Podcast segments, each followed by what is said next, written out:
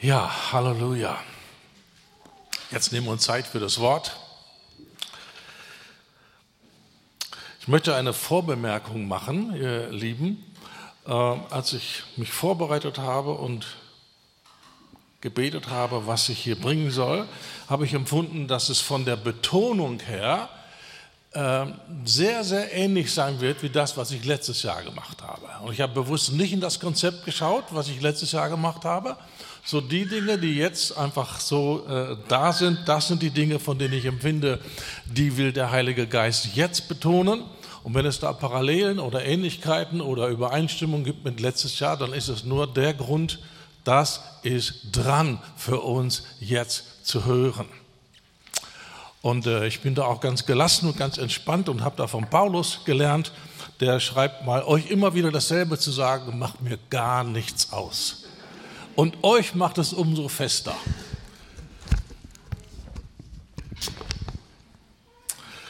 Und wenn wir gleich mit dem ersten Wort starten, dann äh, bin ich ganz gewiss, dass dieses Wort heute uns viel, viel näher ist und viel mehr zu sagen hat als noch vor einem Jahr. Lassen Sie einmal gehen zum Hebräerbrief. Und da lesen wir ab Vers 26, Hebräer Kapitel 12, Vers 26. Seine Stimme erschütterte damals die Erde. Jetzt aber hat eine Verheißung gegeben, indem er spricht, noch einmal erschüttere ich nicht allein die Erde, sondern auch den Himmel. Dieses noch einmal deutet aber hin auf die Beseitigung der Dinge, die erschüttert werden, als solche, die erschaffen worden sind, damit die Dinge bleiben, die nicht erschüttert werden können. Darum, weil wir ein unerschütterliches Reich empfangen haben, lasst uns die Gnade festhalten, durch die wir Gott auf wohlgefällige Weise dienen können, mit Scheu und Ehrfurcht, denn unser Gott ist ein verzehrendes Feuer. Hier sagt Gott, es wird eine Zeit geben, wo alles, was man erschüttern kann, das ist ja ein indirektes Zitat aus dem Alten Testament, alles, was man erschüttern kann, wird erschüttert. Und überlegt ihr mal, vor einem Jahr, da haben wir da waren wir noch mittendrin in dieser Erschütterung der Corona und das Ding ist noch nicht mal richtig zu Ende. Und jetzt sind wir schon in ganz neuen Dimensionen. Wer hätte vor ein paar Jahren gedacht, dass einmal unsere Energiesysteme erschüttert werden können? Wer hätte sich das vorstellen können? Aber jetzt sind wir unmittelbar davor. Und das wird nicht die letzte Erschütterung sein. Es wird weiter und weiter gehen. Und das Ziel Gottes für diese Erschütterungen ist, damit Menschen die Augen aufgetan bekommen, damit sie suchen und fragen, gibt es denn irgendetwas, was nicht erschüttert werden kann? Gibt es irgendetwas, auf das ich mein Vertrauen setzen kann, was mich nicht enttäuschen wird, was wirklich ein festes Fundament für mein Leben sein wird? Und das ist das Reich Gottes. Das ist der Thron Gottes. Das ist das Wort Gottes. Das wird nicht erschüttert werden. Himmel und Erde werden vergehen, aber meine Worte werden nicht vergehen. Und wenn wir uns auf diese Worte gründen, dann sind wir auch unerschütterlich. Und das ist Gottes Ziel mit uns, mit der Gemeinde, mit den Gläubigen, dass wir unerschütterlich sind, dass wir fest sind, dass wir nicht äh, wie äh, die Heiden sind, die, die äh, nicht mehr ein noch auswissen und die verzerrt werden von Ängsten und von Sorgen und die nicht mehr wissen ein noch aus. Nein, das ist nicht unser Schicksal. Unser Schicksal ist, gegründet zu sein, Frieden zu haben in der Zeit der Erschütterung. Das ist Gottes Ziel. Und wir wollen Gottes Ziel klar vor Augen haben und dann wollen wir kooperieren mit ihm und ihm erlauben, das in uns zu wirken. Dieses, dieses Vertrauen, diese Gewissheit. Ja, man kann sich in vielfältiger Weise vorbereiten, man kann Lebensmittelvorräte anlegen, man kann sich irgendwie einen eigenen Brunnen bauen und Energieversorgung irgendwie sicherstellen. Alles schön und gut. Aber das Allerwichtigste ist, dass wir ein solches Vertrauen, eine solche Sicherheit, eine solche Geborgenheit in Gott haben, dass wir unseren Frieden, unsere Zuversicht nicht verlieren und dass wir nicht um uns selber sorgen müssen, sondern dass wir frei sind für die, die nicht ein noch auswissen. In der Zeit der Erschütterung wird auch in unserem Land und weltweit eine riesige Ernte eingebracht werden. Und dazu braucht es Erntearbeiter, die sich nicht um sich selber sorgen, die nicht irgendwie zerfressen sind von Angst und äh, komische, unintelligente Dinge dann tun aus lauter Angst, nach dem Motto Angst fressen Hirn. Das ist nicht unsere Devise, sondern wir können im Frieden sein. Die Bibel sagt, die Menschen werden verschmachten vor Furcht, in Erwartung all der Dinge, die über den Erdkreis kommen. Und zu denen, die zu Jesus gehören, seine Kinder, seine Nachfolger, seine Jünger, zu denen sagt er, euer Herz erschrecke nicht. Und wenn Gott das gebietet, dann heißt es, es ist möglich, so eine Beziehung zu bekommen mit Gott, dass wir in dem größten Durcheinander, in den größten Unsicherheiten, die das Leben dann äh, uns bringen wird, fest und sicher sein können und geborgen sein können. Ihr Lieben, darum geht es. Das ist, was der Herr in uns tun will. Halleluja. Und darum brauchen wir die Führung des Heiligen Geistes, um tiefer hineinzukommen in die Gegenwart Gottes, in seinen Frieden, in die Führung durch den Heiligen Geist. Das ist, was wir brauchen. Das ist die sicherste und beste Vorbereitung, die man sich vorstellen kann für die kommenden Zeiten. Zu lernen, tiefer hineinzukommen in die Gegenwart Gottes, die uns Frieden gibt, die uns Sicherheit gibt, die uns auch Gewissheit gibt in praktischen Entscheidungen. Sollen wir dies machen? Sollen wir das machen? Sollen wir jenes machen? Weil Gott hat Segnungen und Schutzräume für uns vorbereitet, aber durch die Führung des Heiligen Geistes werden wir die finden. Wenn wir nicht gelernt haben, auf den Geist zu hören und uns vom Geist führen zu lassen, gegen unseren Verstand, dann werden wir diese Schutzräume, diese Segensbereiche, äh, wir werden die nicht finden. Ich musste so denken bei der Vorbereitung an eine Missionarsfamilie, die ich kenne, die äh, wirklich abhängig leben vom Herrn und sie hatten so den großen Wunsch, sie wollten äh, mit ihrer Familie, bevor die Teenager alle groß sind und ihre eigenen Wege gingen, sie wollten zusammen einen Urlaub machen, im Süden, am Meer, in der Wärme. Das war so ihr, ihr Traum, dafür haben sie gebetet. Und dann passierte Folgendes, sie kriegten auf einmal ein Angebot für eine schöne Ferienwohnung in der Schweiz. Ja, aber das war ja nicht, was sie wollten. Sie wollten ja ans Meer, sie wollten ja äh, in die Wärme. Aber sie haben nicht an ihren Ideen festgehalten, sie haben gebetet. Sie haben Familienrat einberufen und haben gesagt, Herr, was willst du? Was ist dein Wille? Und sie haben gewählt, dieses Angebot anzunehmen, diese Ferienwohnung, die übrigens vollkommen umsonst war, inklusive Nebenkosten, alles wurde übernommen. Und sie wurden sowas von beschenkt dort. Als sie ankamen, haben sie ein Begrüßungsgeld gekriegt, wie früher die Leute aus der DDR, die haben auch ein Begrüßungsgeld gekriegt. Und sie wurden so beschenkt in diesem Urlaub. Und das war noch nicht alles, als sie dann zurück waren, wieder in Deutschland auf einmal, äh, die Inhaberin der Ferienwohnung, auch eine hingegebene Christin, sie sagt, ich habe es auf dem Herzen, euch zu segnen. Und sie gibt ihnen einen Geldbetrag und sie können sich ein neues Auto kaufen, weil ihre alte Glaubensschüssel war nicht sicher, ob die noch bis zum nächsten TÜV fahren würde würde. Und sie kriegen von dieser Inhaberin der, der Ferienwohnung hinterher noch Geld überwiesen und konnten sich jetzt ein neues Auto kaufen. Stell dir vor, die hätten gesagt, nein, Kroatien muss es sein. Kroatien, unbedingt Wasserplanschen. Das ist unser Ziel, das wollen wir haben. Sie hätten die Ferienwohnung nicht gekriegt und sie hätten das Auto nicht gekriegt. Weil alles war vorbereitet, aber sie mussten gucken, wo will der Herr uns haben. Und gegen ihren Verstand, gegen ihre Pläne haben sie eine Entscheidung getroffen, die sie nicht bereut haben. Der Herr hat Segnung vorbereitet, aber wir müssen so in der, in der Führung des Heiligen Geistes sein. Wir müssen wissen, was der Geist sagt. Und oftmals sagt der Geist Dinge, wo unser Verstand Purzelbäume schlägt und sagt, das kann doch gar nicht sein und das habe ich mir ganz anders vorgestellt und das passt doch irgendwie nicht. Aber Gott weiß es besser. Und wir wollen ihn kennenlernen. Wir wollen in diese Geborgenheit kommen. Wir wollen in diese Sicherheit hineinkommen, wo wir wirklich nicht aus uns selber heraus irgendwas machen. Stell dir vor, ja, ein bisschen in die Zukunft, ja, du planst aus dem Haus zu gehen und irgendwas äh, zu besorgen, ja, und es ist der falsche Zeitpunkt und gerade in dem Moment, wo du aus dem Haus gehst, ein, ein wütender, plündernder, vergewaltigender Mob zieht durch die Straße und du mittendrin.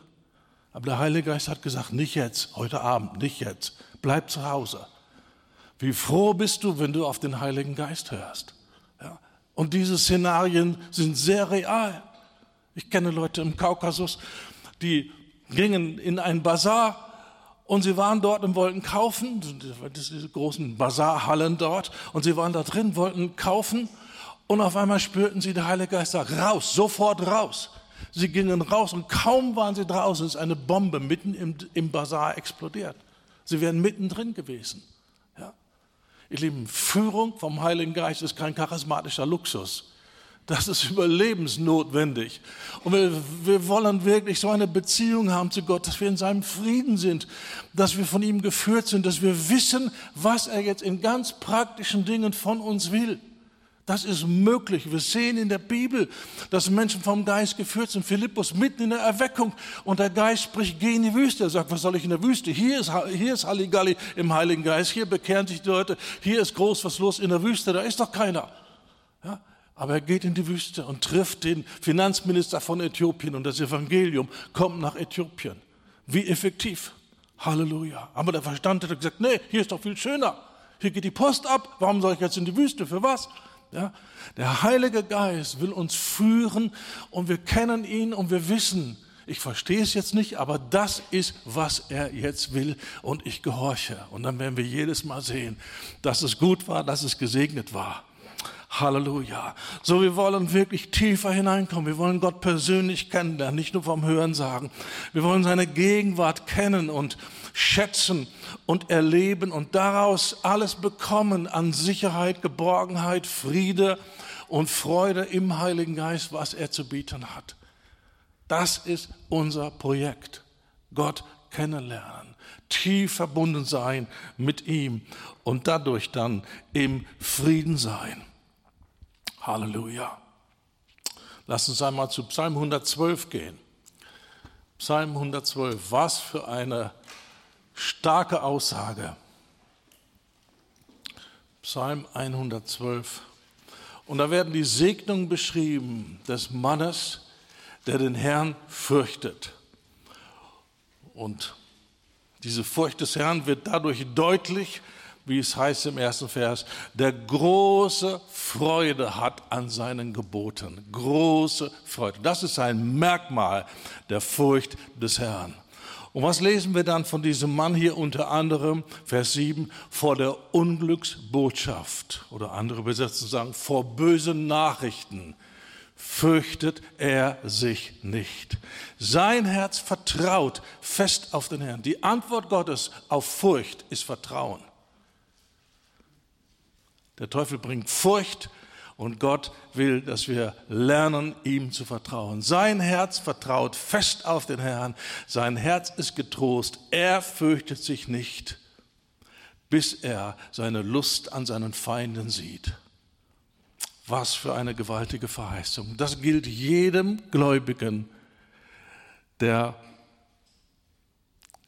die Furcht des Herrn lernt. Und diese, das ist der größte Segen, den wir brauchen.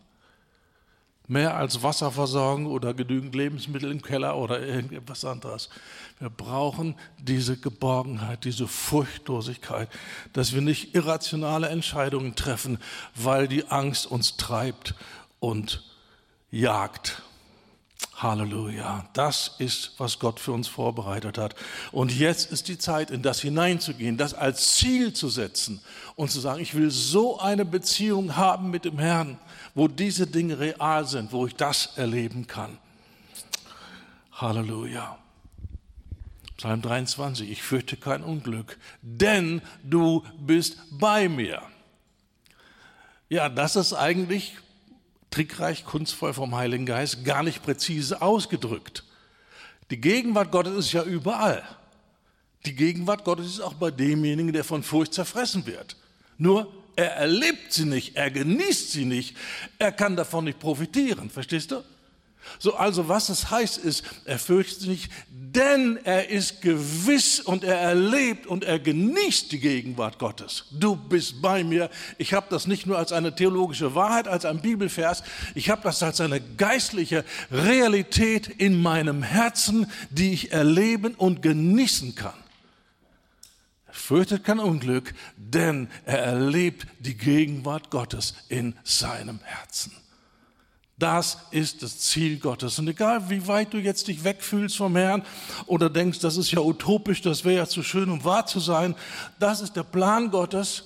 Und jetzt ist die Zeit aufzuwachen. Jetzt ist die Zeit, sich klar zu machen, die verbleibende Zeit, bis es hier richtig rund geht, werde ich nutzen und ich werde meine Prioritäten verändern und ich werde dafür sorgen, dass der Heilige Geist wirklich mein Lehrer wird und mich in diese Realitäten hineinführt. Um das geht es hier in diesem Seminar. Ist das gut? Bist du hier am richtigen Platz oder denkst du, hey, hast du nicht ein spannenderes Thema? Ich glaube, das ist so, so, so wichtig.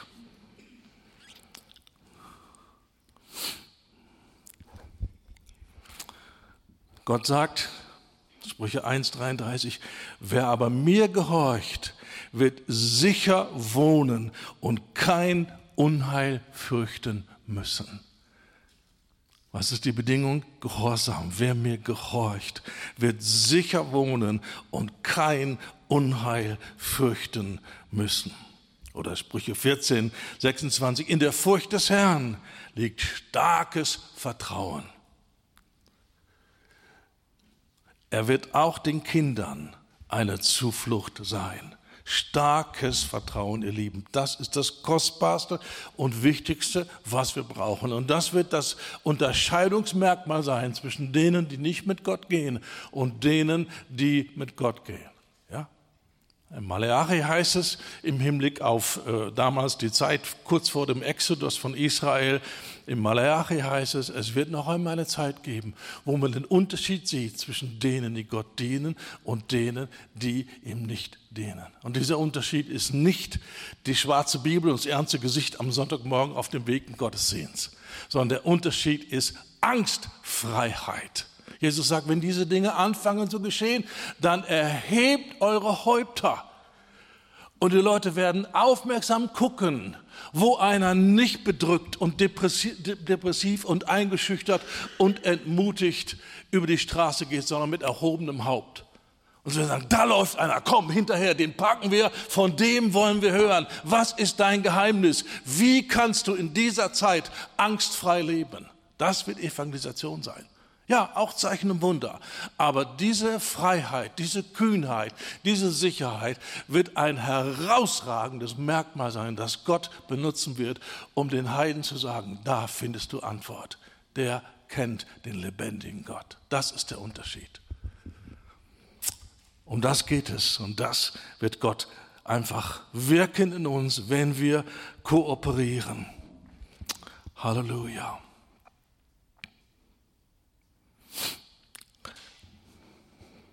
Lass uns zu Psalm 91 gehen. Psalm 91, Vers 3. Ja, er wird dich erretten von der Schlinge des Voglers, also des Vogelfängers, und von der erderb verderblichen Pest. Er wird dich mit seinen Fittich decken und unter seinen Flügeln wirst du dich bergen. Seine Treue ist Schirm und Schild. Du brauchst dich nicht zu fürchten. Die anderen ja, aber du, weil du Gott kennst, weil du mit Gott lebst, du brauchst dich nicht zu fürchten vor den Schrecken der Nacht, vor den Pfeilen, die bei Tage fliegen, vor der Pestilenz, die im Finstern schleicht, vor der Seuche, die am Mittag verderbt. Ob tausend fallen zu deiner Seite und zehntausend zu deiner Rechten, zu dir naht sie nicht. Nur mit deinen Augen wirst du zusehen und schauen, wie den Gottlosen vergolten wird. Lass uns gehen zu Vers 14 und hier kommt dieses gewichtige Wort denn. Jetzt kommt die Begründung, warum das Gottes Angebot ist und warum wir das haben können, diese Freiheit, diese Angstfreiheit. Denn er klammert sich an mich. Darum will ich ihn erretten. Ich will ihn sicherstellen, weil er meinen Namen kennt. Ruft er mich an, so will ich ihn erhören. Ich bin bei ihm in der Not. Ich will ihn herausreißen und zu Ehren bringen. Ich will ihn sättigen mit langem Leben und seine Lust schauen lassen an meinem Heil. Gott lädt uns ein, zu einer tiefen, tiefen Beziehung, wo wir uns an ihn klammern, wo er unser Leben ist, wo er wirklich in allen Dingen unser Gott ist. Dazu lädt er uns ein. Nicht irgendwie nur, ja, ich glaube auch irgendwie an Gott. Das ist nicht gemeint, sondern diese innige Beziehung und dieses Vertrauen zu setzen auf ihm, was sich auch ausdrückt in Gehorsam. Ein Vertrauen zu ihm, das sich nicht ausdrückt in Gehorsam, ist ein religiöses ein Imitat, etwas, was niemals wirklich funktionieren wird. Er klammert sich an mich, der klammert sich nicht mehr an seine Götzen, er klammert sich an mich und das ist die Begründung, warum er errettet wird, wie es hier heißt, von der Schlinge des Vogelfängers, von der Schlinge.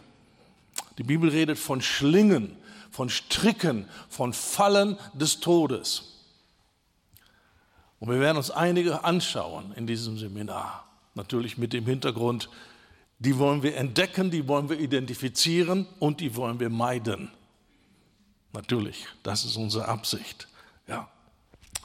Wir können und sollen die Fallen des Todes meiden. Ihr Lieben, da ist wirklich ein böser, gemeiner, listiger und hochintelligenter Teufel hinter uns her, hinter jedem Einzelnen. Wenn du sagst, ich gehöre Jesus, ich will Jesus nachfolgen, das ist wie wenn du eine Zielscheibe auf dein T-Shirt gemalt bekommst und der Teufel sagt, hinter dem bin ich her. Der Teufel geht umher wie ein brüllender Löwe und sucht, wen er verschlingen kann.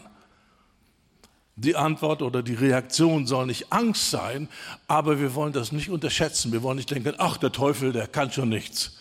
Der kann eine Menge und er kann eine Menge mehr als du. Und er ist dir haushoch überlegen. Aber er ist nicht überlegen unserem Jesus. Und Jesus hat alle Weisheit und alles Verlangen, uns so zu lehren und zu trainieren, dass der Teufel nichts tun kann. Aber dazu müssen wir wachsam sein, dazu müssen wir kooperieren. Der Text geht dann weiter, wacht, seid nüchtern. Ja, diese Überheblichkeit, ach der Teufel, der ist ja besiegt, das ist kein Thema für uns. Es gibt Leute, es gibt Gemeinden, die trauen sich nicht mal den Namen Satan zu erwähnen oder sie haben Angst, wenn man Satan erwähnt, dann gibt man ihm Ehre. Hallo, wenn wir von einem besiegten Feind reden, von einem Feind, der entmachtet, entwaffnet wurde, dem äh, äh, die Macht genommen wurde auf, auf äh, Golgatha. Wieso geben wir dem Ehre? Jesus hat über den Teufel geredet. Die Apostel haben gelehrt über den Teufel. Ja, so dass es keine gute Weisheit zu denken, oh, wir wollen hier niemanden erschrecken. Wir wollen nicht die Idee äh, erzeugen, wir sind irgendwelche mittelalterlichen Rückstände, die glauben noch an Teufel und Dämonen. Wir sind ja modern, wir sind cool. Nein, wenn die Apostel von Teufel geredet haben und gewarnt haben, dann müssen wir auch das tun. Ja.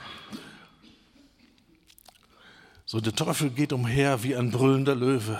Und er will deinen Glauben zerstören, deine Glaubensfähigkeit. Er hat kein Problem damit, dass du weiter in die Gemeinde gehst, machst dein kleines Dienstchen und so weiter. Da hat er kein Problem mit.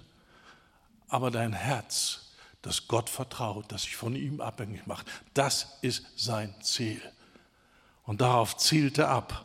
Und wir müssen das verstehen. 2. Korinther 2, Vers 11. Seine Gedanken, Absichten, Pläne, böse Absichten sind uns nicht unbekannt, sagt Paulus. Seine Gedanken sind uns nicht unbekannt. Aber wenn wir uns umschauen, vielen Gläubigen offensichtlich doch. Sie wissen nicht, wie der Teufel agiert, was er vorhat in ihrem Leben. Sie wissen nicht, wie sie sich davor schützen können. Und um das geht es, dass wir lernen, die Fallen des Todes zu identifizieren und zu meiden und ein solches Leben äh, zu leben unter der Führung des Herrn, dass wir tatsächlich die Fallen des Todes, die Fallen der Finsternis, die aufgestellt wurden, uns zu erledigen, uns zu fangen umgehen können. Gott kennt die. Du kennst diese Fallen nicht, aber er kennt sie. Und der Teufel hat für jeden von uns speziell auf unsere Persönlichkeit und unsere Prägung, unsere Macken und unsere Baustellen Fallen aufgestellt. Er ist sehr, sehr listig und er kann Jahre warten. Er kann Jahre warten, bis der perfekte Moment kommt und dann hat er dich wenn du nicht aufpasst, wenn du nicht lernst, dich zu schützen. Ja, wie schützen wir uns vor dem Teufel? Ja, ganz klar, die Schrift sagt, widersteht dem Teufel. Ja, aber Moment mal, ich kenne viele Leute, die sind in Gebundenheit, die sind in großen Problemen, die, die, die äh, haben Zwangsgedanken, die hören Stimmen, die, die haben alle möglichen dämonischen Attacken, sie widerstehen dem Teufel, aber es funktioniert nicht. So, widerstehen ist nicht das Einzige und nicht das Erste. Ja, wir haben Autorität über den Feind.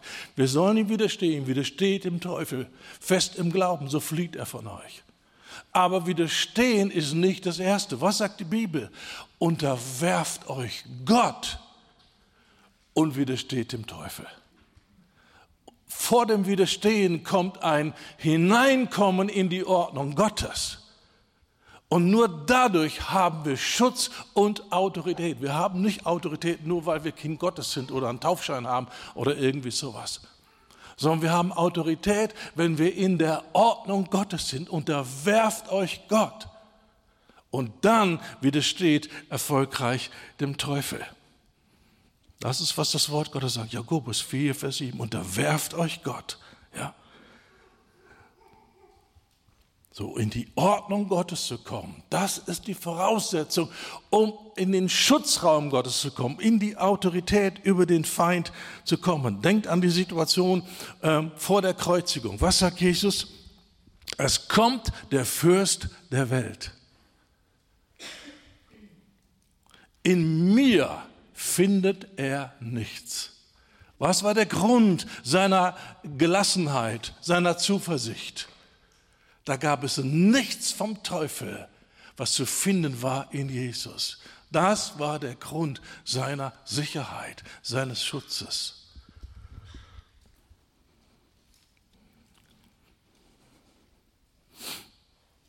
Und deswegen sagt Paulus, seid die Nachahmer Gottes, gebt dem Teufel keinen Raum. Epheser 4, 27. Gebt dem Teufel keinen Raum. Macht es wie Jesus, kommt an diesen Punkt, wo er sagt, in mir findet er nichts. Das ist unser Schutz, das ist unsere Sicherheit, das ist die Grundlage unserer Autorität. Gebt dem Teufel keinen Raum. Und wer das Wort und das Leben nicht kennt, der denkt ja also, welcher Christ sollte so dumm sein, dem Teufel Raum zu geben? Er wurde errettet, er ist jetzt Kind Gottes, er lebt im Reich Gottes. Warum sollte er so dumm sein und dem Teufel Raum geben? Das macht doch keinen Sinn. Ja, klingt logisch, das ist aber nicht die Realität. Die Bibel redet von Bereichen, mit denen wir, ohne dass wir das beabsichtigen, ohne dass wir das gewählt haben aktiv, einfach aufgrund von Blindheit und von, von, von ähm, nicht geleitet sein vom Heiligen Geist, wo es doch Dinge gibt, die wir ganz anders bewerten als Gott und wo wir dem Teufel Raum geben könnten. Also wenn Paulus warnt, gebt dem Teufel keinen Raum, dann sagt er, versteht, durch welche Dinge ihr dem Teufel Raum geben könntet und davor hütet euch. Wir müssen erstmal verstehen, ja, was sind die Dinge im Leben eines Gläubigen, die dem Teufel Raum geben könnten? Und dann können wir auf diese Bereiche schauen und können sehen, wie wir dort in die Ordnung Gottes hineinkommen. Das ist mein Ansatz. Das ist, was wir hier tun werden in diesem Seminar. Wir schauen uns an, durch welche Dinge könnten wir dem Teufel Raum geben, um dann zu sagen, nee, nicht mit mir. Ich komme in die ganze Ordnung Gottes. Ich komme in den ganzen Schutz Gottes. Ich bin klug. Ich bereite mich vor auf diese Zeiten der Erschütterung. Und ich will lernen, so von Gott geleitet zu sein, vom Heiligen Geist, dass ich die Fallen des Todes meiden kann. Ist das gut? Ist das, macht das Sinn? Hast du Interesse, sowas zu lernen? Oder möchtest du einfach ein bisschen Bibelwissen sammeln, damit du das nächste Bibelquiz gut abschneiden kannst? Es gibt nichts Wichtiges, als das zu lernen, mit Gott zu leben und von ihm geführt zu sein und sensibel zu sein für die Dinge, die der Geist uns zeigen will und um die es ihm geht in unserem Leben. Und die Weisheit zu haben, um die Fallen des Todes zu meiden. Um das geht es. Sprüche 13, Vers 14. Die Lehre des Weisen ist eine Quelle des Lebens, dass man meide die Stricke des Todes. So, was ist das Erste? Lehre. Aber nicht irgendeine Lehre, die Lehre des Weisen. Ja, wer ist denn das jetzt? Das ist der Heilige Geist, der Geist der Weisheit. Er ist der Autor dieses wunderbaren Buches und er versteht in perfekter Weise das gesamte Konzept, das gesamte Bild der Lehre. Und er versteht es nicht nur, er möchte es uns beibringen. Halleluja, ist das nicht wunderbar? Was hätten wir davon? Er weiß alles, aber er teilt es nicht mit. Nein, er ist ein Redender, ein Unterweisender, ein Leitender, ein Lehrender, äh, prägender, erziehender Geist. Und dem wollen wir uns unterwerfen. Von dem wollen wir lernen. Jesus hat gesagt, er wird euch in alle Wahrheit führen. Viele Christen heute haben ein seltsames Konzept von Wahrheit. Sie denken, Wahrheit ist relativ, jeder hat seine Wahrheit und natürlich können wir nicht die Wahrheit finden. Hallo, Jesus ist die Wahrheit. Der Heilige Geist ist der Geist der Wahrheit und Jesus sagt, er wird euch in alle Wahrheit führen, nicht in manche. Und wenn er alle meint, dann meint er nur die Wahrheiten, die wir jetzt hier brauchen, um es sicher zu schaffen bis zur Wiederkunft Jesu. Nicht alle Wahrheiten. Das könnten wir gar nicht ertragen und brauchen wir auch nicht. Was müssen wir verstehen, wie man Galaxien steuert und programmiert und, und das alles irgendwie? Das brauchen wir nicht zu wissen. Na? Aber wie wir unsere Gefühle unter Kontrolle kriegen, unsere Fantasien, unsere Wünsche und unsere Entscheidungen in gesunder Weise zustande kommen, das ist, was wir lernen müssen. Und dafür ist der Heilige Geist da, unser Lehrer. Und er wird uns in alle Wahrheit führen. So dass wir ein guter Start, dass wir eine Beziehung aufbauen, dass wir ihm unser Vertrauen erklären, dass wir sagen, Heiliger Geist, Du bist da, du bist mein Lehrer. Du willst dieses Wort lebendig machen. Du willst mich lehren, du willst mich prägen, du willst mich erziehen. Ich vertraue dir und hilf mir doch, dich zu erkennen. Hilf mir doch, auf deine Stimme zu hören. Hilf mir doch, sensibel zu werden für dich, für die Dinge, die dir missfallen in meinem Leben, für die Dinge, die dich betrüben. Hilf mir doch, geöffnete Augen zu bekommen. Von Natur aus haben wir das nicht. Niemand hat das von Natur aus. Ihr Lieben, wir waren Kinder des Teufels. Und er hat uns jahrzehntelang einen komplett verkehrten Lebensstil beigebracht. Und jetzt sind wir Kinder Gottes. Halleluja. Aber jetzt wollen wir den Lebensstil des Reiches Gottes lernen. Und dazu brauchen wir einen Lehrer. Und das ist der Heilige Geist, der wunderbare Heilige Geist, der uns in alle Wahrheit führen will. Und er tut das, das ist mir so wichtig, er tut das anhand der Heiligen Schrift. So prägt und erzieht und führt uns, unterweist uns der Heilige Geist. Das ist sein Lehrbuch, das ist sein Handbuch. Und danach geht er vor und all diese kostbaren Schätze, die da verborgen sind, die will er uns wirklich zeigen und uns da hineinführen. So als erstes, der Heilige Geist ist dein Lehrer, nicht YouTube. Der Heilige Geist ist dein Lehrer. YouTube kann manchen Segen bringen und kann auch viel, viel Fluch bringen. Und ich treffe viele, viele Leute, die ohne Unterscheidung, ohne Weisheit, ohne Geistesleitung stundenlang in YouTube unterwegs sind und immer verwirrter werden und nichts unterscheiden können und nicht merken, dass das die größten Dummheiten sind, die da manchmal präsentiert werden und sie werden immer verwirrter. YouTube kann ein Segen sein und YouTube kann ein großer Fluch sein. Und wenn du noch keine Unterscheidung hast, wenn du noch nicht vom Heiligen Geist merkst, das hört sich gut an, aber alles immer sagt, don't touch it, rühr es bloß nicht an. Halt dich davon fern. Wenn du das noch nicht hast, wenn du nicht diese Führung des Heiligen Geistes, dann wäre es gut, dich an die dran zu hängen, die ein bisschen mehr wissen als du, deine geistlichen Leiter. Und zu sagen, ist das gesund? Ist das hilfreich? Oh, wie viele Leute treffe ich, die begeistert sind über irgendwelche extremen und seltsamen Fundstücke auf YouTube und die berichten mir das. Das musst du angucken und hör mal das. Und das ist der Hammer. Und ich gucke da einmal kurz rein, wenn ich überhaupt auf so ein Mail reagiere. Und ich denke, lieber Himmel, öffne ihm die Augen. Bitte, bitte, bitte. Öffne ihm die Augen, dass er erkennt, was für ein Schwachsinn das ist, mit dem er jetzt noch missionieren geht und versucht, noch andere zu verwirren. Jetzt ist ja schlimm genug, wenn er verwirrt ist. Aber dann ist er noch missionarisch aktiv und verwirrt noch andere. Hallo? Wo ist denn da die Weisheit? Wo ist denn da dieses, ich brauche Rat, ich brauche Hilfe, ich brauche Leitung? Bei Jesus heißt es nach der Auferstehung, er öffnete ihnen das Verständnis, dass sie die Schriften verständen. Und das, was damals Jesus getan hat, die Jünger kannten die Schriften und dann hat Jesus ihnen gezeigt, was sie wirklich bedeuten. Aha, haben wir nie gesehen, haben wir nie verstanden. Sie kannten die Schriften, aber sie wussten nicht, was es bedeutet. Sie haben das alles gelesen über das Kommen des Messias und dass er leiden würde und dass er verworfen wird, dass er sterben muss. Sie kannten all die Schriftstellen, aber sie wussten nicht, was es bedeutet. So die Schrift zu kennen ist eine Sache, aber den Autor der Schrift zu kennen ist eine andere Sache. Und um das geht es. Er öffnete ihnen das Verständnis, dass sie die Schriften verständen. Das brauchst du, das brauche ich. Eine solche Beziehung mit dem Heiligen Geist, dass er wirklich mein Lehrer sein darf. Und das heißt, dass ich mich ihm unterordne. Das heißt, dass ich mich nicht über ihn stelle und schon alles weiß, sondern am besten sich mal ganz dumm stellen und sagen, ich brauche dich, ich habe keine Ahnung. Ich könnte die schlimmsten Dinge aus diesem Buch hier konstruieren. Und jede christliche Sekte sagt, wir gründen uns auf die Bibel. Hallo? Bibel ohne Heiligen Geist ist hochgefährlich. Wir brauchen diese Freundschaft mit dem Autor, dass er uns das Verständnis gibt, dass er uns die Augen auftut, dass er uns wirklich lehrt. Halleluja.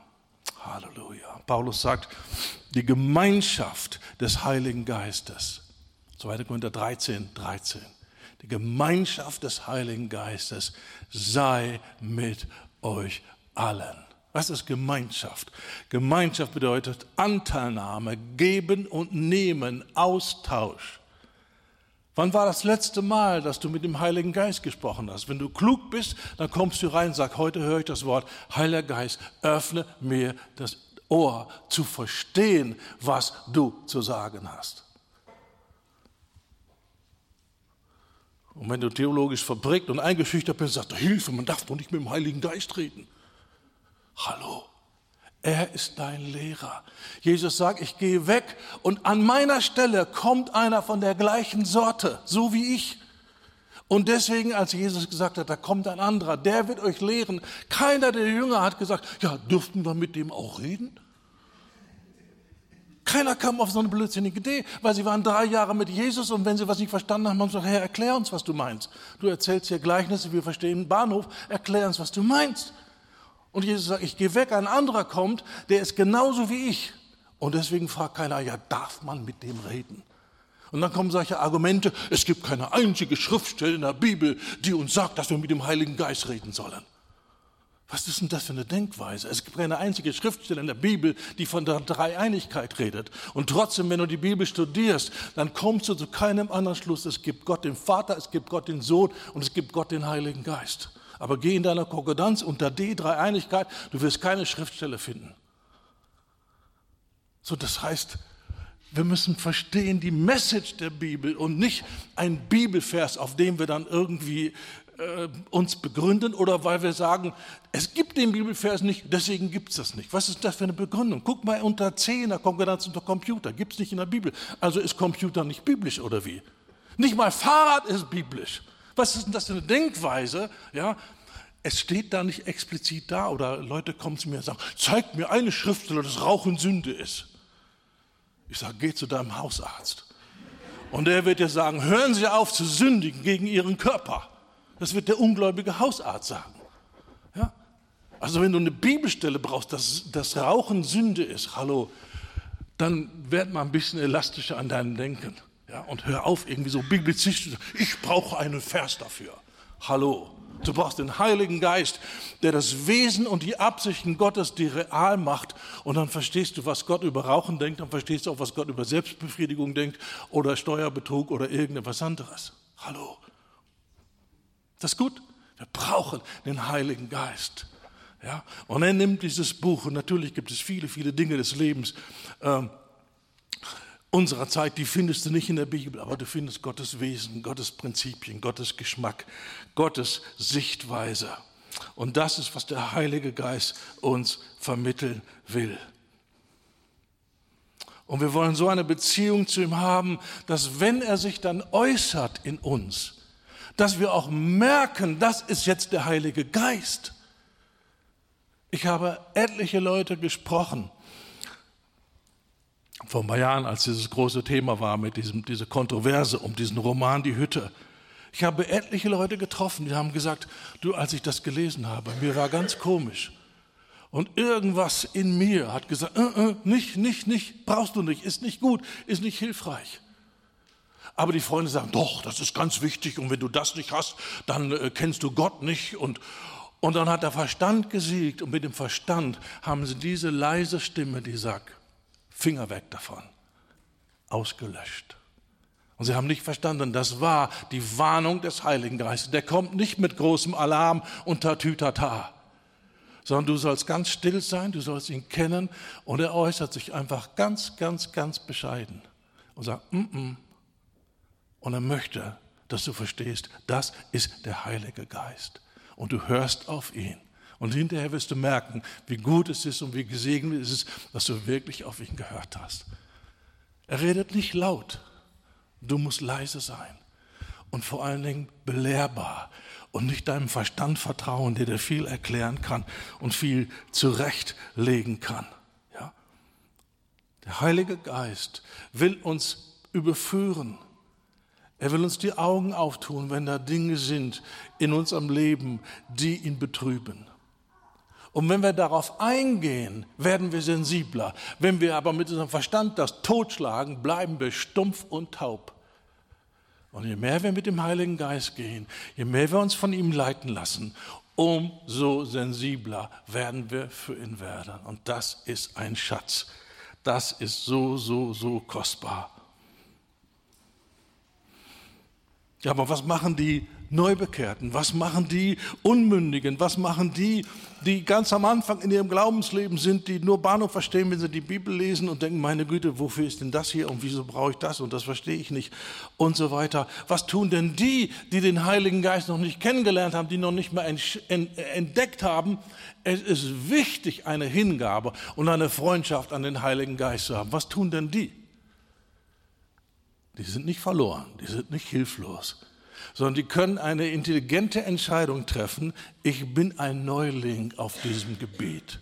Und ich gucke jetzt, wo andere sind, die schon ein paar Jahrzehnte weiter sind, die Erfahrung haben und wo ich an ihrem Leben, an ihrer Ehe, an ihrem Dienst sehen kann, jawohl, das passt. Das ist etwas, wo die Merkmale Gottes zu sehen sind und an die hänge ich mich und von denen lerne ich. So, es ist nicht nur der Heilige Geist, es ist auch die Klugheit und die Weisheit, zu hören auf Menschen, die schon ein bisschen weiter sind als wir. Es gibt so viele Leute, die sagen, ich, ich werde geführt vom Heiligen Geist. Und sie tun die blödsinnigsten Dinge. Treffen Entscheidungen, wo man nur die Hände beim Kopf zusammenschlagen kann, ja, weil sie brauchen niemanden. Aber wenn du sagst, ich habe den Heiligen Geist, der führt mich in aller Wahrheit, ich brauche niemanden, dann lass dir das gesagt haben, dann bist du mitten im geistlichen Hochmut. Und das ist brandgefährlich. Das ist brandgefährlich. Komm, wir gehen mal zu Sprüche.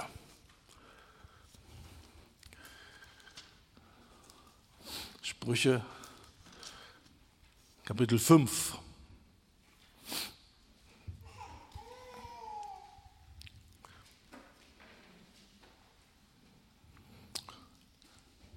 Da sehen wir jemanden, der haarscharf an einer dicken, dicken geistlichen Katastrophe vorbeigeschrammt ist. Und er sagt im Vers 12, warum habe ich doch die Zucht gehasst?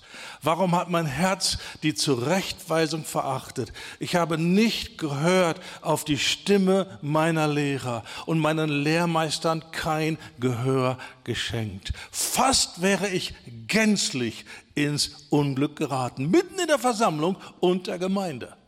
So, da ist jemand in der Gemeinde aber mit einer Haltung, ich weiß alles, ich brauche keinen, ich muss auch nicht auf andere hören, die schon mehr Erfahrung haben als ich. Ich habe den Heiligen Geist, der leitet mich. Und dann kommt die Katastrophe und dann wacht er auf und sagt, fast wäre ich komplett in die Katastrophe geschlittert. Und warum? Weil er nicht gehört hat, weil er die Erziehung, die Prägung, die Mahnung, die Warnungen nicht gehört hat, derer, die ihn unterweisen. Die Bibel sagt, in der Gemeinde ist es so, es gibt Hirten. Was tun die Hirten? Die schützen die Herde. Die sagen, da kommt ein Wolf, mach das Tor zu. Die warnen, die kennen die Gefahren. Die kleinen Schäfchen denken, Wolf, hier gibt es doch keine Wölfe. Aber die, die, die Hirten sagen, da kommt ein Wolf. Ich weiß es, ich höre ein Jaulen. Du denkst, es ist ein Pudel. Nein, es ist ein Wolf, es ist gefährlich. Ja, so, da gibt es Leute, die haben mehr Erfahrung. Ja, und das hat nichts mit Hörigkeit zu tun, das hat nichts mit Abhängigkeit zu tun, das hat nichts mit, du gehörst zu Fanclub von Prediger sowieso. Ich rede nicht von das, ja, sondern ich rede von einer Haltung, nicht nur ich habe den Heiligen Geist, sondern da gibt es auch andere, die Gott gesetzt hat, mich zu lehren, mich zu schützen, mich zu warnen und mir zu helfen. Und die haben mehr Erfahrung als ich.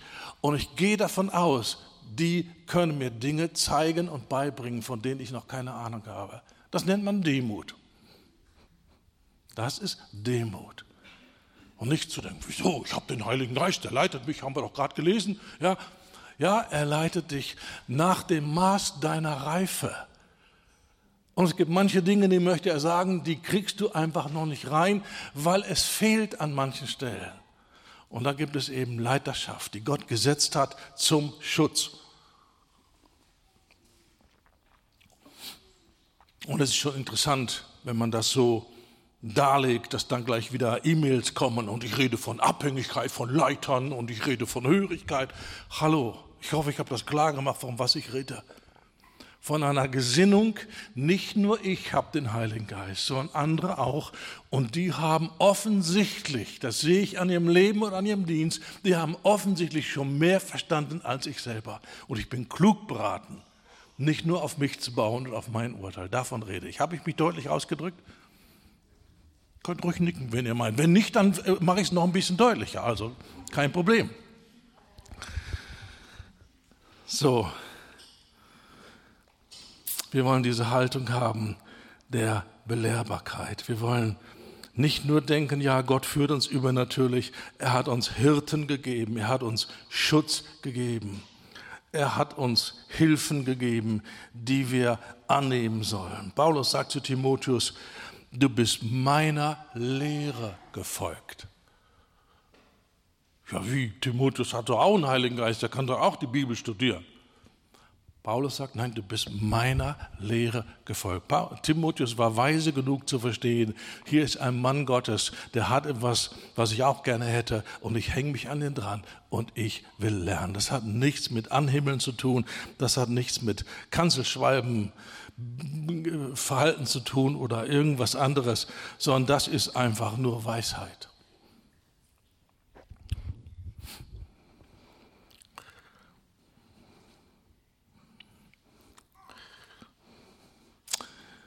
Sprüche 14, 27. Die Furcht des Herrn ist eine Quelle des Lebens. Man meidet durch sie die Stricke des Todes. Eben haben wir gehört, die gesunde Lehre, die Lehre des Weisen ist das, was uns bewahrt. Jetzt kommt etwas Neues hinzu. Die Furcht des Herrn ist eine Quelle des Lebens. Man meidet durch sie die Stricke des Todes. Was ist der Zusammenhang? Gesunde Lehre wird immer dazu führen, dass du wächst in dieser Gesinnung, die die Bibel nennt Furcht des Herrn. Das ist, was gesunde Lehre ist.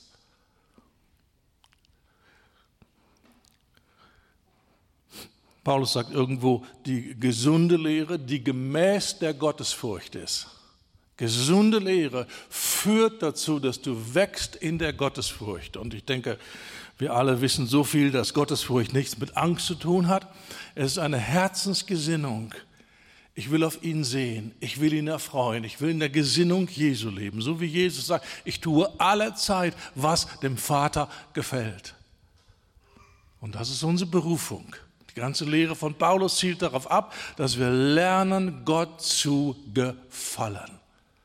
Und ich weiß, es gibt Leute, die sind verdreht durch ein falsches Gnadenkonzept und die denken, das ist gesetzlich, wenn man Gott gefallen will.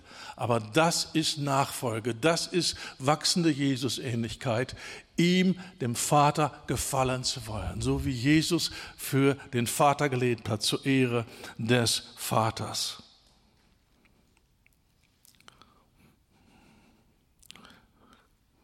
1 Timotheus 6, ab Vers 3. Wenn jemand anders lehrt und sich nicht an die gesunden Worte unseres Herrn Jesus Christus hält und an die der Gottseligkeit oder der Gottesfurcht entsprechenden Lehre, so ist er aufgeblasen, versteht doch nichts, sondern krank an Streitfragen und Wortgezänk, woraus Neid, Hader, Lästerung, böser Argwohn entstehen, Zänkereien von Menschen, welche verdorbenen Sinnes sind. Ihr Denken ist korrupt, verdorben. Und sie sind der Wahrheit beraubt und die Gottseligkeit für eine Erwerbsquelle halten. Von solchen halte dich fern. Das war 1 Timotheus 6, drei bis fünf. So die gesunde Lehre ist gemäß der Gottesfurcht. Und du kannst Lehren daran prüfen, vermehrt das mein Verlangen, Gott zu lieben, Gott zu ehren, Gott zu gefallen und ein Leben zur Ehre äh, von Gott zu führen und in meinem Leben, mit meinem Lebensstil einen lebendigen Beweis zu liefern dass da ein mächtiger Erlöser auf Golgatha für meine Sünden bezahlt hat und nicht nur mir Vergebung gegeben hat, sondern Freiheit von der Macht der Sünde. Halleluja. Und wir sind lebendige Beweise, wir sind lebendige äh, Anschauungsobjekte, um zu zeigen mit unserem Leben, Gott ist gut und Gott ist ein Befreier von der Knechtschaft der Sünde. Halleluja. 2. Timotheus 1, 13. Halte dich an das Muster der gesunden Worte, die du von mir gehört hast. Gesunde Worte kommen von Paulus. Halleluja, und von den anderen Aposteln. Und an die halten wir uns. Und er warnt und hat die Zeit vor der Wiederkunft Jesu im Auge. Das ist unsere Zeit. Er, er warnt dort. Ich beschwöre dich vor Gott und Christus Jesus, der Lebendige und Tote richten wird bei seiner Erscheinung und bei seinem Reich. Predige das Wort, nicht Theorien, nicht Fantasieprodukte irgendwie deiner Fantasie, die nicht in den Bahnen des Wortes Gottes trainiert ist. Predige das Wort Gottes. Tritt dafür ein, es sei gelegen oder ungelegen. Überführe, tadle, ermahne mit aller Geduld und Belehrung.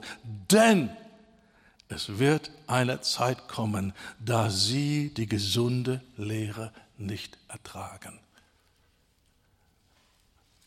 Und nach allem, was wir um uns sehen, diese Zeit ist jetzt. Diese Zeit ist jetzt, wo Gläubige sich abwenden und die verrücktesten Theorien und Konstrukte und Lehren sich ausdenken, die alle eins gemeinsam haben. Sie mehren nicht die Gottesfurcht, sie mehren nicht die Hingabe, das Verlangen zum Gehorsam, das Verlangen für Gott zu leben, sondern sie dienen dazu, sich selber groß zu machen und Menschen zum Irrtum und zum Ungehorsam zu verführen.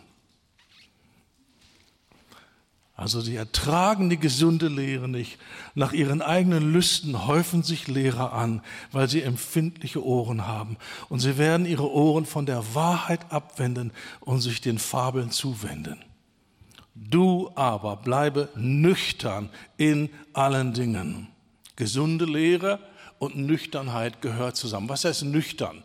Nüchtern heißt nie ein Tropfen Alkohol zu trinken. Nüchtern heißt klar zu sein im Denken geprägt zu sein vom Worte Gottes. Nicht ich, mich mit irgendwelchen Gefühlen oder sonstigen Zuständen zu berauschen, sondern vollkommen klar zu sein und realistisch zu sein. Seid nüchtern, dieses Wort bedeutet, wacht vom Rausch auf.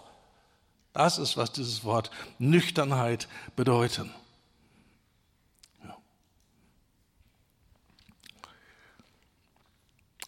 Das wollen wir beherzigen. Wir wollen gesunde Lehre suchen. Wir wollen einen Geschmack entwickeln. Wir wollen auf den Heiligen Geist hören. Und wenn da uns irgendwas angeboten wird und äh, heiß empfohlen wird, wir greifen nicht gleich zu, nur weil der so herrlich strahlt oder sonst irgendwelche äh, Symptome von scheinbar gesegnet sein irgendwie hat, sondern wir wollen auf den Heiligen Geist hören. Und wenn der Heilige Geist sagt, uh -uh, Ende der Diskussion. Ende. Das, ja, aber es klingt toll und der Bruder ist gesegnet und der Bruder hat Zeichen und Wunder und da passieren mächtige Dinge. Wenn der Heilige Geist sagt, uh, uh, das reicht. Und er gibt keine großen Erklärungen. Er möchte, dass du auf uh, reagierst. Später wirst du verstehen, warum das gut war und weise war. Ja? Du musst nicht alles verstehen, aber du musst gehorchen. Auf den Heiligen Geist hören. Er selber will dich leiten.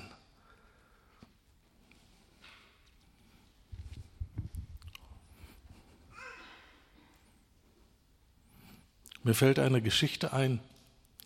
Damals, als diese Jesus People Erweckung war, Freunde von mir aus der Drogenszene haben sich ein paar Monate vor mir bekehrt und sie lebten da auf ihrem Bauernhof und äh, waren alle happy, haben den Herrn gefunden, waren jetzt Kinder Gottes, hatten null Ahnung von Bibel, von gar nichts. Und eines Tages, keiner wusste, wie es gekommen ist, lag ein schwarzes Buch auf dem Tisch im Wohnzimmer und das hieß das Buch Mormon. Und weil das so aussah wie eine Bibel, haben die gedacht, aha, das ist jetzt Bibelband 2. Ja? Und dann wollten sie nicht nur die Bibel lesen, sie wollten dann auch Bibelband 2 lesen. Sie hatten keinen Kontakt zu einer Gemeinde, sie wussten nichts von Kirchengeschichte, sie wussten nichts von Sektengeschichte, sie wussten gar nichts, außer Jesus hat sie errettet. Sie sind Kind Gottes, sie sind frei von den Drogen. Das war das Einzige, was sie hatten. Immer noch lange Haare, immer noch äh, Jeans und immer noch Landkommode, alles gleich, aber sie waren Kinder Gottes. Und sie dachten, okay, dann studieren wir jetzt die Bibel und Band 2, das Buch Mormon. Und der Heilige Geist hat zu ihnen geredet. Die hatten nicht mal Kontakt zu einer Gemeinde. Die wussten gar nicht, dass es andere Christen gibt. Die sagten, das sind die einzigen Christen. Und der Heilige Geist sagt, dieses Buch ist nicht von ihm. Tut das in den Ofen. Ohne Argumente, ohne zu verstehen. Sie haben einfach das Buch genommen, haben es verbrannt. Halleluja. Später haben sie gehört, was Mormonen sind, was für eine Irrlehre das ist und wie gefährlich das ist. Ja? Das ist der Heilige Geist, der will uns bewahren. Wir müssen ihn, wir müssen nicht alle Irrlehren kennen, wir müssen ihn kennen. Weil morgen kommt vielleicht eine neue Irrlehre, die in deiner Sektenkunde auf der Bibelschule nicht behandelt wurde. Was machst du dann? Steht nicht auf deiner Liste. Aber du hast den Heiligen Geist und er sagt, uh -uh, don't touch it. Rühr es nicht an. Das ist, was wir brauchen. Halleluja. Halleluja. Also mein Punkt ist, gesunde Lehre bringt gesunden Glauben hervor. Und gesunder Glaube ist es, der dich bewahrt durch die Irrungen und Verwirrungen in der Endzeit. Und dieser Glaube kommt vom Heiligen Geist durch das Buch, nicht von irgendwelchen beeindruckenden Predigern, die wir irgendwie so als unsere Helden irgendwie erkoren haben. Ihr Lieben, lassen wir das. Das ist nicht, was wir brauchen. Wir brauchen den Heiligen Geist. Halleluja. Halleluja. Und gehen wir zu Sprüche 2. Diese Hingabe an den Heiligen Geist und an sein Lehrbuch die führt dazu, dass wir Gott wirklich kennenlernen. Sprüche Kapitel 2. Mein Sohn, wenn du meine Worte annimmst und meine Gebote bei dir bewahrst. Es gibt heute Christen, wenn die das Wort Gebote hören, da geht schon der Rollladen runter. Ja, äh, wir sind ja frei und es gibt keine Gebote mehr. Hallo, wenn du solche Ideen hast, nimm mal deine Konkordanz und guck mal unter G wie Gebote und dann siehst du, wie viele Gebote es im Neuen Testament gibt. Ja, erzähl mir nicht, im Neuen Bund gibt es keine Gebote. Wo kommt denn das her? Ja? Also Betonung auf Gebote. Die Gebote bei dir bewahrst, sodass dir der Weisheit dein Ohr leist und dein Herz der Einsicht zuwendest. Das sind alles Beschreibungen von, ich bin dumm, aber ich habe einen sehr klugen Lehrer und ich hänge mich an ihn. Und ich verlasse mich nicht auf meinen Verstand, ich verlasse mich nicht auf die Meinung meiner Freunde, sondern ich verlasse mich auf den Heiligen Geist und der lehrt mich durch das Buch. Diese Demut, diese, diese Haltung, ich brauche Hilfe. All die Dinge, die du nicht gelernt hast, die hast du ja gar nicht auf dem Schirm. Nur die paar Dinge, die du schon gelernt hast. Ja, aber wahrscheinlich das Allermeiste, was wir noch lernen müssen, haben wir gar nicht auf dem Schirm, weil wir gar nicht wissen, dass das gibt und dass das notwendig ist. Ja, aber wenn wir uns in dieser Weise abhängig machen und sagen, ja, wir, wir, wie heißt es hier? Wir beten um Einsicht, wir flehen um Einsicht, wir beten um Verständnis. Nur der, der weiß, dass er keine Einsicht hat, der fleht um Einsicht. Der, der weiß, dass er Einsicht hat, der wird nicht flehen. Der sagt, was willst du? Ich kann alles. Ich kann dir alles erklären. Hüte dich vor Leuten, die dir alles erklären können. Wenn du um Verständnis betest, wenn du ein, um Einsicht fließt, wenn du sie suchst wie Silber und nach, und nach ihr forscht wie nach Schätzen, Sagt man ein anderes Wort für suchen wie Silber. Fleiß. Graben, dranbleiben. Nicht irgendwie so denken, ja, wenn da ein Schatz ist, dann werde ich ihn entdecken. Nein, die Schätze sind verborgen, die müssen gesucht werden. Das hat was mit Fleiß zu tun, das hat was mit Zeit zu tun, das hat etwas mit Disziplin zu tun. Und man trifft heutzutage Christen, die sind allergisch, wenn sie nur das Wort Disziplin hören und kommen mit so einem Ding wie Disziplin gibt es nicht in der Bibel. Hallo, ja, es gibt auch nicht Fahrrad und Computer in der Bibel. Ja, aber ruft Gott uns auf zu einem Leben in Fleiß, in Hingabe und sorgfältig studieren? Aber ja, viele, viele Male. Ja, so hänge ich doch nicht an das Wort Disziplin auf. Ja, neulich eine äh, liebe Schwester stark äh, äh, verprägt von Hypergrace, sagt, ich hasse das Wort Disziplin. Ja, genau das war ihr Problem. Ja. Disziplin heißt, ich gebe mich hin, ich trainiere, ich bin regelmäßig im Wort, ich grabe, ich forsche, ich suche, ich erkenne an, das liegt nicht alles auf der Oberfläche, sondern das muss gesucht werden wie Schätze wenn du sie suchst wie Silber und nach ihr forscht wie nach Schätzen, dann, nicht vorher, erst dann, wenn das dein Lebensstil ist, dann wirst du die Furcht des Herrn verstehen und die Erkenntnis Gottes erlangen. Ohne Furcht des Herrn gibt es Bibelwissen, ja, aber nicht Erkenntnis Gottes. Und das sind zwei komplett verschiedene Dinge. Du kannst den ersten Preis gewinnen im Bibelquiz und du kennst Gott nicht. Du kannst hochintelligente theologische Vorträge hören oder sogar selber halten und du kennst Gott nicht. Bibelwissen ist nicht Erkenntnis Gottes. Erkenntnis Gottes kommt nur unter einer Voraussetzung, dass du ein Herz hast. Ich will lernen, ihm zu gehorchen.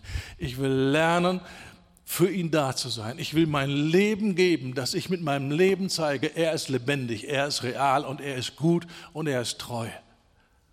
Ich will ihn erfreuen. Ich will in der Gesinnung Jesu leben. Das ist, was Paulus sagt. In jedem von euch soll die Gesinnung sein, die in Jesus war. Und das ist die Gesinnung der Furcht des Herrn. Das ist die Gesinnung in allen Bereichen, meinen Gedanken, meiner Fantasie, meinen Wünschen, meinen Plänen, meinen Lebenszielen, in der Art und Weise, wie ich mich benehme. Gestern haben wir von Keuschheit gehört im Leitungsdings, gerade benehmen in Bezug auf das andere Geschlecht, wie ich mich benehme.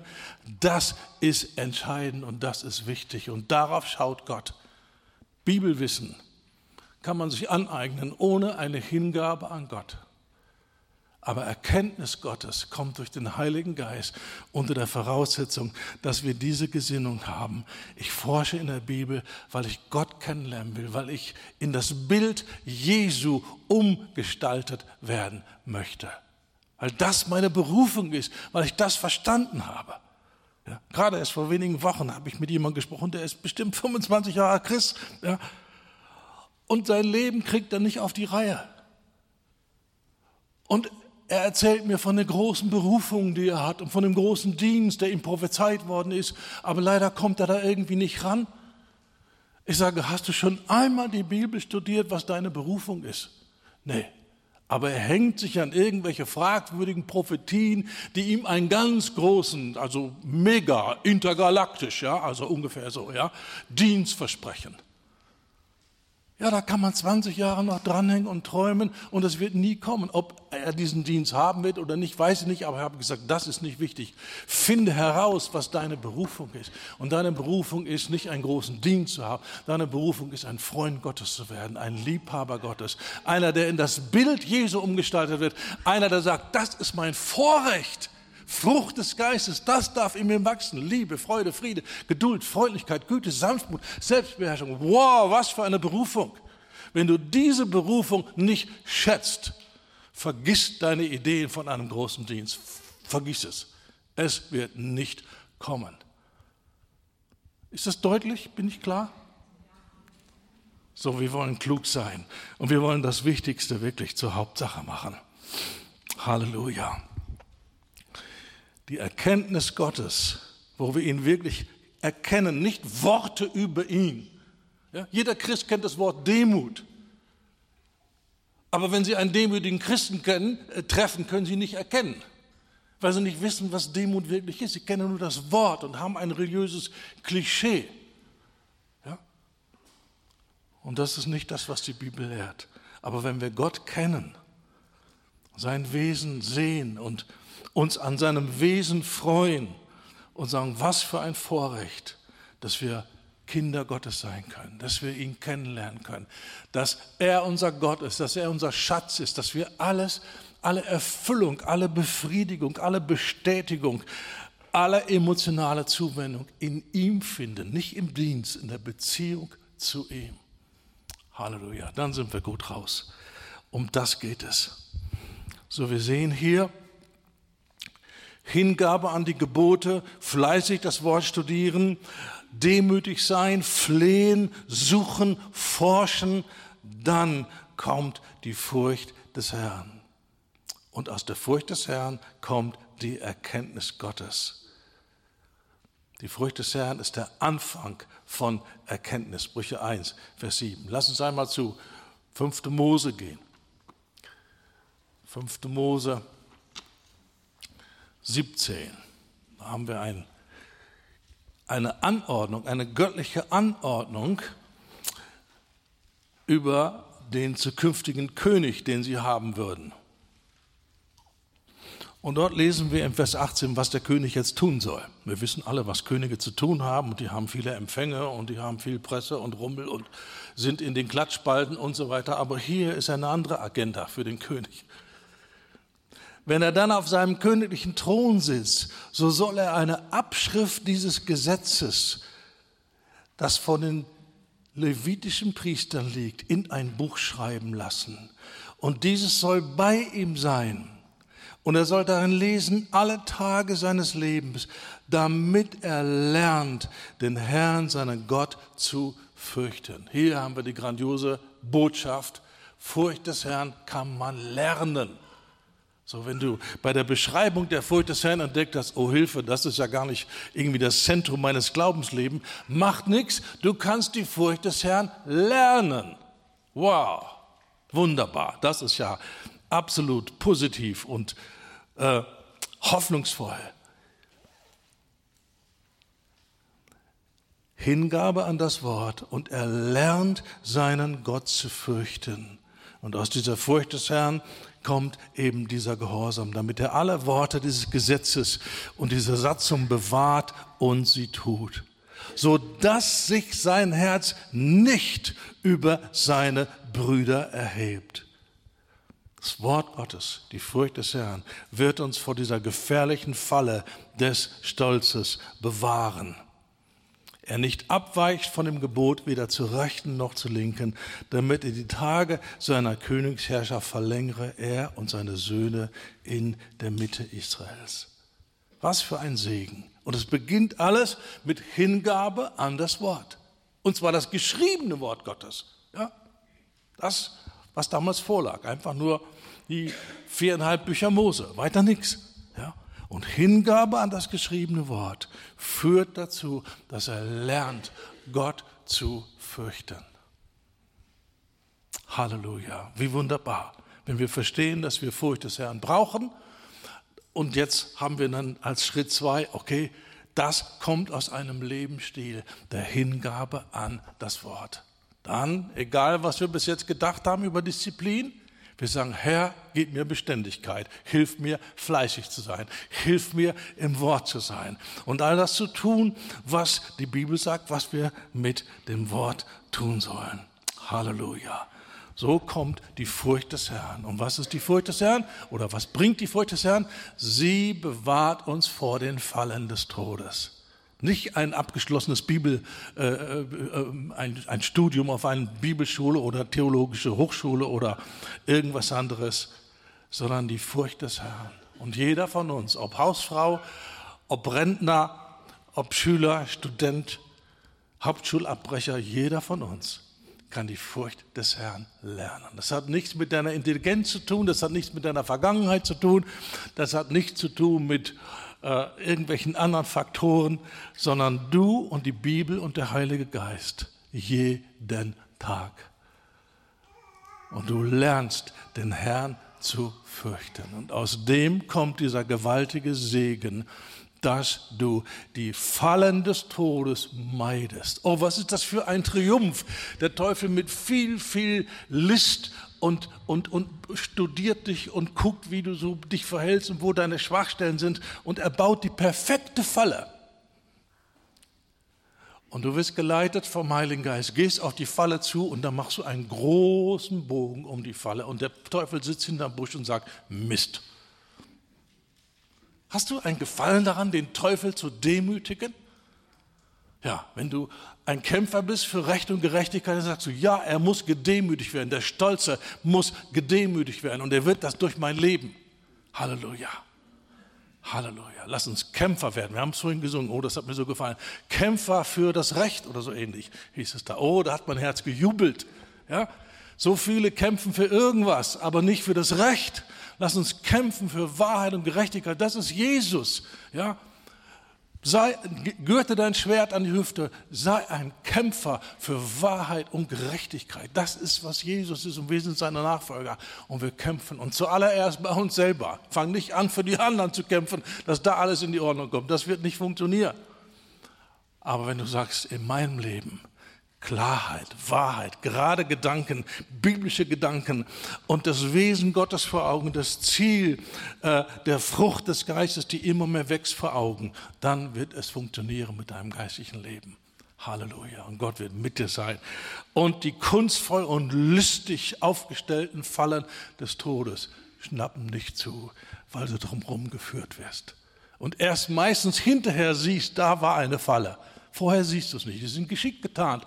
Aber wenn du drumherum geführt bist und der Herr lässt dich zurückschauen, dann siehst du, boah, da war eine listige Falle des Todes, die ich nicht gesehen habe, aber Gott hat sie gewusst und er hat mich drumherum geführt.